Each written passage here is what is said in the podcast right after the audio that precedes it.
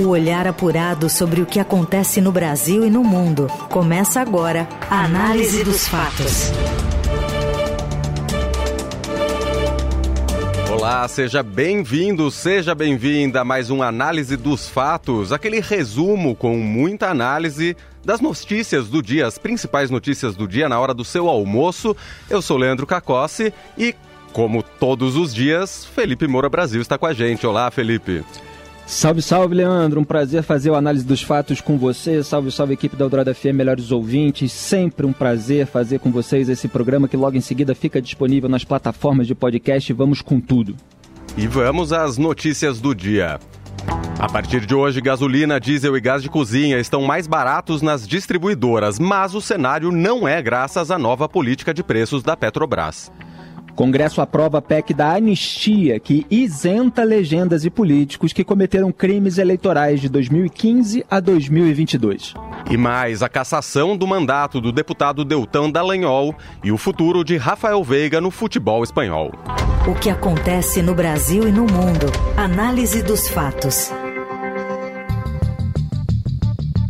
Vale a partir desta quarta-feira a redução de 40 centavos no preço da gasolina, 44 no do diesel e 69 centavos no preço do gás de cozinha, anunciados ontem pela Petrobras. A revisão foi comunicada por Jean Paul Prates, presidente da estatal, durante uma apresentação das mudanças na política de preços dos combustíveis, promessa de campanha do presidente Lula. Em coletiva de imprensa, Prates afirmou que, com as novas regras, a empresa será capaz de mitigar a volatilidade internacional nos preços dos combustíveis. Segundo o executivo, a empresa não irá se afastar das referências de preços internacionais, e sim colocar um filtro com sua capacidade de refino para amortecer os efeitos. Previsibilidade nós teremos, transparência total, tá tudo no site. O que nós estamos garantindo aqui, né, ministro? É menos volatilidade, é menos sujeição à volatilidade especulativa internacional. Nós vamos ter o efeito da referência internacional? Vamos, mas ele vai estar refratado numa série de possibilidades nacionais, no abrasileiramento dos preços. Ah, isso é a volta ao passado? Não necessariamente, não. Principiologicamente pode parecer, mas não é. Nós não estamos afastando o efeito da referência internacional. A fala consoou com a do ministro de Minas e Energia, Alessandro Silveira, que afirmou que a política de preços praticada até ontem pela Petrobras era um crime. Para Silveira, era hora de abrasileirar os preços dos combustíveis, a mesma expressão usada pelo presidente Lula ao comentar a decisão em um vídeo postado em suas redes sociais.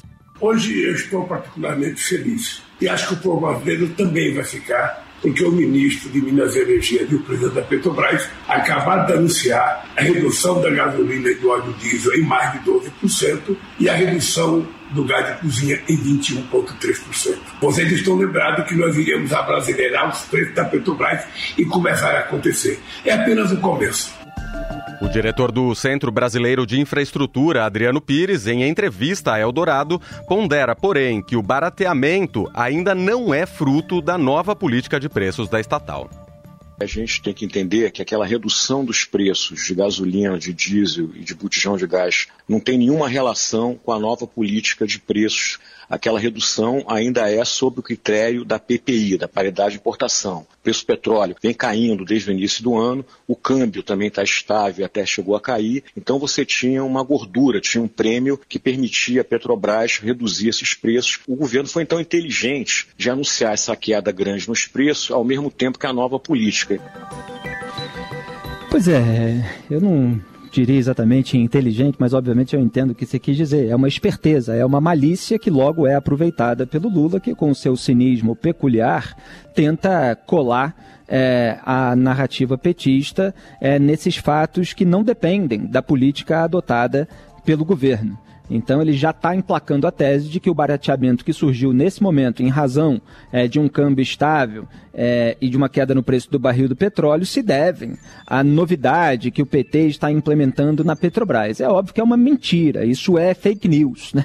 E é curioso que vem de um presidente que diz combater as fake news. Não deu nem tempo de a política ser implementada e ela nem sequer está sendo é, devidamente entendida em relação a como será a sua prática.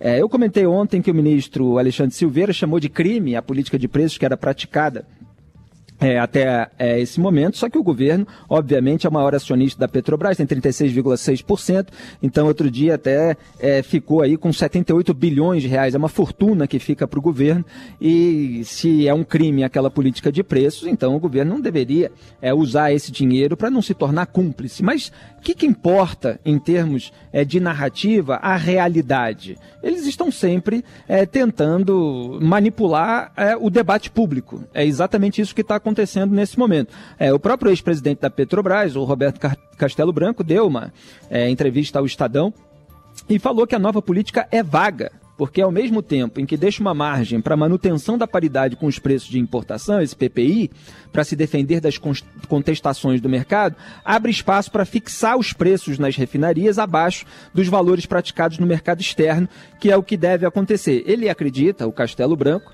é, que vai ter prejuízo para a Petrobras. É, e o que ele está co colocando é o que eu coloquei aqui nos últimos dias. Quer dizer, é o discurso aí do Prates. Olha, não, não é que a gente está mexendo completamente, é, no PPI, nessa paridade com os preços é, de importação, é, mas a gente não vai ficar sujeito à volatilidade internacional. Então, é, se tiver aí uma mudança brusca, a gente consegue segurar o preço mais um pouquinho. O que, que eles querem? Eles querem deixar aí tudo vago para eles usarem na narrativa política da maneira que for mais conveniente. É, o Lula pensa em popularidade e ele quer dizer para a população que, olha, qualquer eventual é, é, qualquer eventual redução do preço dos combustíveis é mérito nosso. E qualquer eventual aumento é culpa da política de preços é, regulada por meio é, daquilo que acontece no exterior. Essa é a narrativa conveniente do PT e aí está muito bem ilustrada pela declaração do Lula. Na Eldorado, análise dos fatos. Da oposição ao governo, partidos se uniram para aprovar a proposta de emenda à Constituição da Anistia, que isenta legendas e políticos que cometeram crimes eleitorais de 2015 a 2022. O texto foi validado com 45 votos a favor e 10 contra na Comissão de Constituição e Justiça da Câmara. Agora segue para discussão em uma comissão especial. A PEC permite ainda que empresas paguem dívidas dos partidos contraídas até agosto de 2015, ano em que o Supremo Tribunal Federal considerou inconstitucional a doação de pessoas jurídicas. Punições passíveis de multa, como propaganda irregular ou abusiva em campanhas, assim como o descumprimento da cota de gênero e raça nos pleitos, serão anulados caso a proposta seja sancionada e incorporada à Constituição o Novo e o PSOL foram os únicos partidos que se posicionaram contra. Após a votação, a deputada Sâmia Bonfim entrou com um mandado de segurança no Supremo pedindo pela suspensão da tramitação da PEC na Câmara. Em entrevista à Rádio Eldorado, a advogada e professora da PUC de São Paulo, Gabriela Araújo, disse que a proposta de agora prorroga os efeitos de outra PEC aprovada em 2002, mas que não valia para as eleições daquele ano essa proposta de emenda constitucional é dizer o seguinte: olha, a gente tinha aprovado em 2022 que todos os partidos que não tivessem destinado recursos para mulheres e pessoas negras nas eleições anteriores ao ano de 2022, a Justiça Eleitoral estaria proibida de aplicar qualquer punição a esses partidos. Como eles já sabiam que eles tinham esse poder de se auto-anistiar, o que fizeram? Não deram recursos para mulheres, não deram recursos para as pessoas negras, fraudaram as cotas de gênero, e aí chegou agora em 2023 eles estão se unindo para dizer o seguinte: olha, vamos fazer o seguinte, vamos pegar aquela emenda de 2022 e prorrogar os efeitos e dizer o seguinte. Vale também para as eleições passadas. Então não é uma novidade. É, na verdade, uma cara de pau. Bom, o que não foi dito, mas que está dito no editorial do Estadão Solidários na Disfarçatez, publicado dias atrás, é que o PT Logo, o partido que se apresenta à sociedade como grande defensor das cotas para mulheres e negros nas mais variadas esferas da vida nacional, não só descumpriu a regra que previa a destinação de 30% dos recursos do fundo eleitoral para aquelas candidaturas, como agora, de mãos dadas com os bolsonaristas, não hesitou em impugnar pela manutenção da PEC na pauta da CCJ, com todas essas consequências que a gente está relatando agora. Agora, é, enfim, passo a minha própria palavra depois de citar o editorial do Estadão. Então, quer dizer, é, o Congresso brasileiro, ele aprova determinadas regras, ele é, os, os seus integrantes, seus parlamentares e os partidos que eles integram descumprem essas regras e aí eles aprovam a anistia a eles próprios. Quer dizer, que credibilidade pode ter uma instituição que funciona assim? É o que a gente viu acontecer, por exemplo, com a lei de improbidade administrativa. Você tem uma lei, Aí os políticos incorrem em atos de probidade administrativa de acordo é, com acusações do Ministério Público, etc., e com decisões judiciais até, que geram condenação para eles. E o que, que eles fazem? Eles decidem afrouxar a lei de improbidade administrativa e aí usam as mudanças legislativas para escapar dos próprios processos em que são investigados ou que já estão condenados. Escrevi um artigo na época dessa mudança, se chama O Sistema Só Cuida de Si. Quem quiser pode procurar no Google com o meu nome. Então tem lá articulação, é, capitaneada pelo Arthur Lira, pelo próprio Jair Bolsonaro, porque eles acabaram favorecidos em processos que os envolviam, assim como o general Eduardo Pazuello. Então agora você tem essa união de petistas e bolsonaristas para é, não serem multados de acordo com aquelas regras é, anteriores. E aí é preciso reconhecer, nesse caso, a coerência do Novo e do PSOL. E tem acontecido isso. Você veja que o Novo é um partido à direita, o PSOL é um partido à esquerda, mas os dois têm uma coerência de combate a privilégios. É, os dois têm uma coerência é, de é, menos é, complacência com essas manobras legislativas em relação a esses casos que envolvem os partidos. É, e o Novo está é, aí tomando todas as atitudes a respeito, a líder Adriana Ventura é, declarou o seguinte: Congresso brasileiro é um caso raro de instituição que quebra a própria palavra repetidamente. Infelizmente, os partidos políticos são os maiores promotores da impunidade e da legislação em causa própria. Não há qualquer segurança jurídica quando se trata de partidos e legislação eleitoral. Olha só o comentário que a Glaze Hoffman, presidente do PT, tinha dado. Não é apenas com multa e punições que será assegurada a participação de mulheres e negros nas eleições. Quer dizer, eles é, dizem que são favoráveis a maiores oportunidades para negros e mulheres. Aí eles próprios não conseguem fazer o esforço para ter na prática aquilo, a conduta que pregam na retórica. E aí eles dizem: "Não, não é, não vai ser com punição que a gente vai conseguir isso. De fato, vai ser com a atitude que vocês dizem que vão ter, mas não têm. É uma vergonha o que está acontecendo com essa anistia." Análise dos fatos. A votação para caçar o mandato do deputado federal Deltan Dallagnol, do Podemos do Paraná, levou 1 minuto e 6 segundos. O tempo considera desde o fim do voto do relator do caso no Tribunal Superior Eleitoral, ministro Benedito Gonçalves, a proclamação do resultado na noite desta terça-feira. Dallagnol perdeu o cargo por unanimidade, mas ainda cabe recurso. O ex-procurador da Operação Lava Jato foi condenado com base na lei da ficha limpa. Dallagnol afirmou que o TSE calou as vozes de eleitores do Paraná e se disse indignado com o resultado. Ele classificou a decisão como uma canetada. O parlamentar foi alvo de dois processos que pediram a cassação do seu mandato. Um deles é de autoria da Federação Brasil da Esperança, formada por PT, PCdoB e PV, pela qual se elegeu Luiz Inácio Lula da Silva, e o outro do PMN. O atual presidente foi, conden... o atual presidente foi condenado e preso pelo ex-juiz Sérgio Moro em razão de denúncia apresentado pelo ex-procurador. Petistas comemoraram a perda de mandato de Dallagnol. A lei da ficha limpa proíbe magistrados e membros do Ministério Público de lançarem candidatura se tiverem pedido exoneração ou aposentadoria voluntária na pendência de processos administrativos disciplinares. A restrição vale por oito anos. Na avaliação do relator, ministro Benedito Gonçalves, a decisão de Dallagnol configura fraude da lei pretensamente renuncia a um cargo, direito a princípio conferido pela ordem jurídica, para de forma dissimulada contornar vedação estabelecida em lei, que é a impossibilidade de disputar eleição para o cargo de presidente do tribunal, incorre em fraude à lei.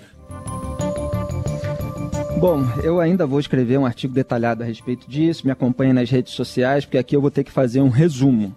É, o que está realmente previsto na lei? Que são inelegíveis os magistrados e os membros do Ministério Público que forem aposentados compulsoriamente por decisão sancionatória, que tenham perdido o cargo por sentença ou, e aí é, é, é o que se está discutindo, que tenham pedido exoneração ou aposentadoria voluntária na pendência de processo administrativo disciplinar pelo prazo de oito anos. O que, que aconteceu? O Deltan Dallagnol é, era membro do Ministério Público, era procurador, coordenador da Força Tarefa da Lava Jato, e ele pediu a sua exoneração. É, foi pedida em 3 de novembro de 2021, publicada no Diário Oficial no dia 5 de novembro. A questão é a seguinte: é, havia pendência de processo administrativo disciplinar, que é a hipótese que está prevista na lei para que ele seja tornado inelegível? Não. Essa é a resposta. Simples. No momento em que Deltan Dallagnol deixou o Ministério Público Federal, ele não respondia a nenhum PAD, que é a sigla desse processo administrativo disciplinar. Portanto, ele estava livre para concorrer às eleições se ele quisesse, se o partido decidisse que era para ele fazer isso, se as circunstâncias permitissem no futuro. Porque aí depois começa toda uma futurologia é, nessa análise feita pelos ministros do Tribunal Superior Eleitoral. E isso que eu estou comentando foi exatamente o que decidiu o Tribunal Regional Eleitoral, o TRE, que havia dado o ganho de causa ao Deltan Dallagnol. E essa sentença foi reformada agora pelo TSE. No TRE foi por unanimidade. Seguiram aquilo que estava escrito. E o que, que acontece é, nesses casos, e eu vou publicar, acompanhem, todas as decisões de ministros do Tribunal Superior Eleitoral que mostram a jurisprudência que foi atropelada pelo é, Tribunal Superior Eleitoral agora nessa decisão envolvendo o Deltan Dallagnol. Por exemplo, Gilmar Mendes, vamos pegar ali uma, é, um recurso ordinário de 2014. Ele diz lá Ademais, ressalto que, sob a ótica do princípio da reserva legal proporcional, as causas de inelegibilidade devem ser interpretadas restritivamente, evitando-se a criação de restrição de direitos políticos sobre fundamentos frágeis e inseguros, como a possibilidade de dispensar determinado requisito da causa de inelegibilidade, ofensiva dogmática de proteção dos direitos fundamentais. É, outra decisão do Gilmar. Na linha da jurisprudência do TSE, as regras alusivas às causas de inelegibilidade são de legalidade estrita, sendo vedada a interpretação extensiva para alcançar situações não contempladas pela norma. Vou traduzir para vocês. É, você tem é, o entendimento no mundo do direito e consolidado em farta jurisprudência no TSE, que aquilo que está previsto em lei, que foi o que eu enunciei aqui para vocês, tem que ser interpretado de forma restritiva. Você não pode ampliar as hipóteses. Mas como não cabe na hipótese, e como o Deltan Dallagnol é um desafeto desse sistemão, começa todo um malabarismo.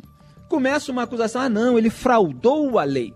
Quer dizer, não é que ele violou a lei que está devidamente escrita, é que ele usou de artifícios para impedir que procedimentos que poderiam, talvez, quem sabe, virar procedimento, é, é, o PAD, é, chegassem a esse patamar. Então ele saiu antes, com vistas a concorrer, sendo que ele só filiou o partido mais de 30 dias depois. O registro da candidatura é, veio é, em 11 de agosto de 2022. Quer dizer, começa a ser futurismo, futurologia em cima de futurismo e futurologia, conjecturas em cima de conjecturas. Tudo isso por causa de um caso análogo, julgado pelo Supremo Tribunal Federal, análogo entre aspas, tá? Que não tem nada a ver com a história do Deltan, mas que o ministro o relator usa para dizer assim, olha, nesse caso foi julgado fraude à lei, então peraí, vamos aplicar essa hipótese de fraude à lei a esse caso, já que a saída do Deltan do Ministério Público não fere a lei. Então eles criam uma ampla, é, ao contrário do que prega a norma, é, interpretação da, daquele artigo, e quando julgam né, aqueles que são próximos do poder, como aconteceu na chapa Dilma Temer, quando o TSE era, era presidido pelo Gilmar, aí você tem a, é, a ampliação da complacência, né? Agora, quando é com desafeto do sistema, é a ampliação do punitivismo. É a indignação seletiva, é o malabarismo jurídico, é absolutamente lamentável o que está acontecendo no Brasil. Você ouve Análise dos Fatos. Estamos de volta com análise dos fatos. Rafael Veiga é apontado por jornal espanhol como possível reforço do Barcelona na próxima temporada. Fala, Robson Morelli. Olá, amigos. Hoje quero falar do Palmeiras, quero falar especificamente de Rafael Veiga que teve uma reportagem vinculada lá na Espanha dizendo que o Barcelona está de olho no jogador. O Barcelona estaria disposto a pagar até 15 milhões de euros, isso dá o equivalente a 80 milhões de reais para levar o jogador do Palmeiras de 27 anos, Rafael Veiga. Não foi para a Copa do Mundo, Rafael Veiga teve pouco espaço com o Tite na seleção brasileira, mas nessa temporada o seu nome já aparece na lista dos convocados intocáveis. Provavelmente ele vai estar nos amistosos que o Brasil fará no mês de junho. Rafael Veiga disse também recentemente que não gostaria de ir para o futebol italiano, para o futebol alemão. Seu foco é o futebol espanhol. Todo mundo sabe, o Barcelona trabalha a possibilidade de recontratar Lionel Messi do PSG, o craque argentino, campeão do mundo, ainda não disse aonde vai jogar na próxima temporada. Existe uma pendência financeira do clube com a La Liga, a organização que faz o campeonato espanhol. Existe ali um teto de gastos e o Barcelona estaria até disposto a se desfazer de alguns atletas para abrir lugar para outros. O Palmeiras ainda não se manifestou O jogador tem contrato por mais algumas temporadas. No ano passado ele esticou o seu vínculo com o Palmeiras até 2027. Mas todo mundo sabe que aos 27 anos ele está pronto para encarar um desafio no futebol europeu. É isso, gente. Falei, um abraço a todos, valeu. O que acontece no Brasil e no mundo. Análise dos fatos.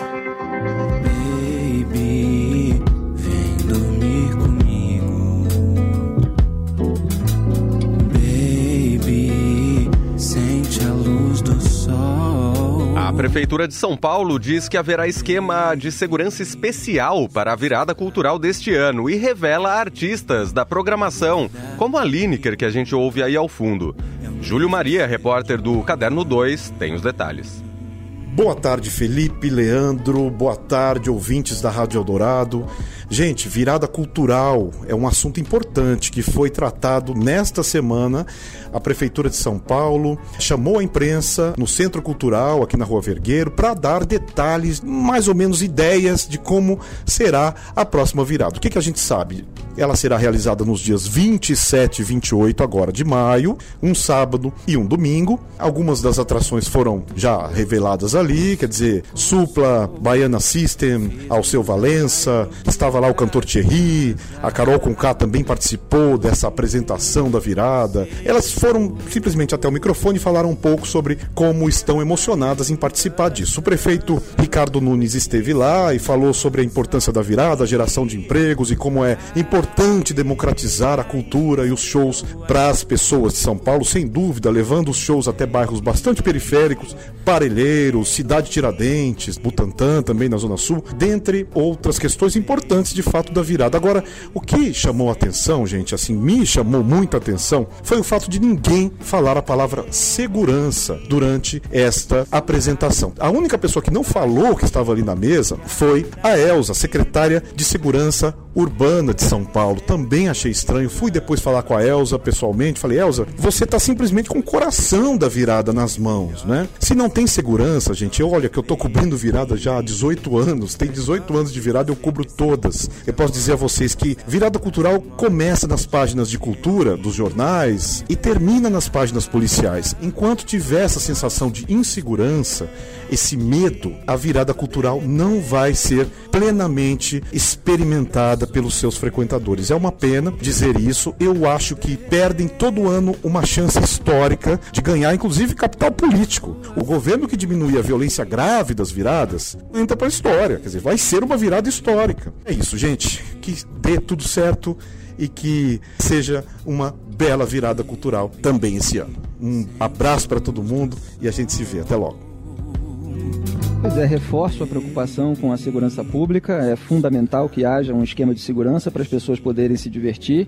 Eu não tenho, assim, é, é, de antemão, é, uma postura contrária a investimentos públicos para é, grandes eventos. É, o que é necessário é que o investimento seja bem feito e realmente traga um retorno. E para a gente avaliar isso, sempre é necessário que haja transparência a respeito.